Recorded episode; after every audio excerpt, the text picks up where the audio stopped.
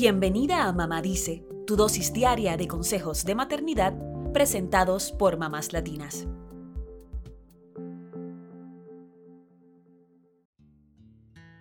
Si en las primeras semanas de nacido tu bebé dormía sin parar, pero ahora que tiene tres o cuatro meses, se despierta varias veces en la noche y te tiene atormentada porque no has podido pegar un ojo, no te asustes. Es posible que tu bebé esté pasando por la regresión del sueño de los cuatro meses.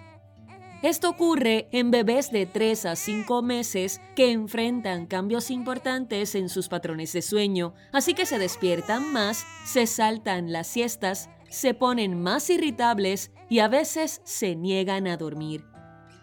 Por suerte, no todos los bebés de 4 meses pasan por esto y además la regresión del sueño es temporal.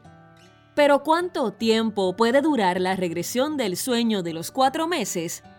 La entrenadora certificada de sueño y dula posparto, Linda Smolowitz, dice que la mayoría de los padres comienzan a notar cambios en sus bebés alrededor de las 15 semanas de nacidos. A partir de ahí, la regresión del sueño puede durar de 2 a 4 semanas, aunque algunos padres dicen que la han experimentado hasta por 6 semanas.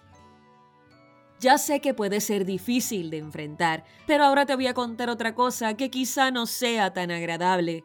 Los niños pueden tener múltiples regresiones del sueño, incluso a los 9 y 18 meses. Esto se debe a que no existe una edad mágica para que los pequeños duerman toda la noche. Aunque las regresiones del sueño pueden ser una pesadilla para los padres, también indican que el bebé va por un buen camino en su desarrollo.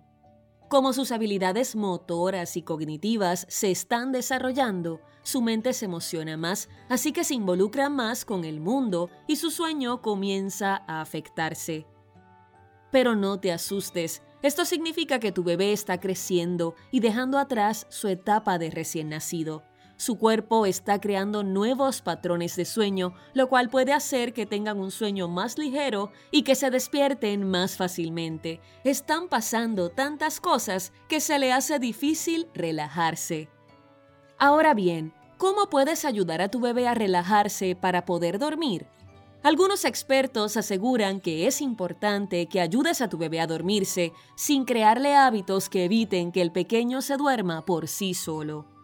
La experta en sueño y coautora del libro The Happy Sleeper, Heather Turgeon, explica que el error que cometen muchos padres es que comienzan con nuevos hábitos de sueño que no necesitaban antes, como mecer al bebé, moverlo y alimentarlo, todo al mismo tiempo, lo cual hace que el pequeño se vuelva rápidamente adicto a ellos. La clave está en que ayudes a tu bebé solo lo suficiente para que luego pueda acostumbrarse a dormir por sí solo. Mecer al bebé, moverlo o alimentarlo son acciones que se conocen como asociaciones o muletillas del sueño. El bebé las conecta con el hecho de quedarse dormido, así que si se despierta, querrá esa acción nuevamente para volverse a dormir. Para lograr que tu bebé duerma solo, debes fomentar las asociaciones o muletillas de sueño en las cuales los padres no estén involucrados. Por ejemplo, puedes mecer o alimentar a tu hijo para que se duerma, pero deja de hacerlo antes de que se quede dormido. Así, el bebé se acuesta somnoliento pero despierto. También puedes acostumbrarlo a irse a la cama temprano, antes de las 8 de la noche, y que esa se convierta en su hora de dormir. Mantén una temperatura adecuada en su habitación, entre los 65 y 68 grados Fahrenheit. Reduce los ruidos y las luces y asegúrate de que el bebé tenga puesta una pijama ligera. Debes estar atenta a las señales de sueño de tu bebé y ponerlo en la cama antes de que esté demasiado cansado. Alimenta a tu bebé en un espacio con pocas distracciones para garantizar una alimentación completa. También puedes probar otras ayudas para dormir, como una máquina de ruido blanco o un móvil para la cuna. Si crees que algo le puede estar pasando a tu bebé, consulta con tu pediatra. La primera regresión de sueño suele ser la más difícil, pero recuerda que siempre hay luz al final del túnel.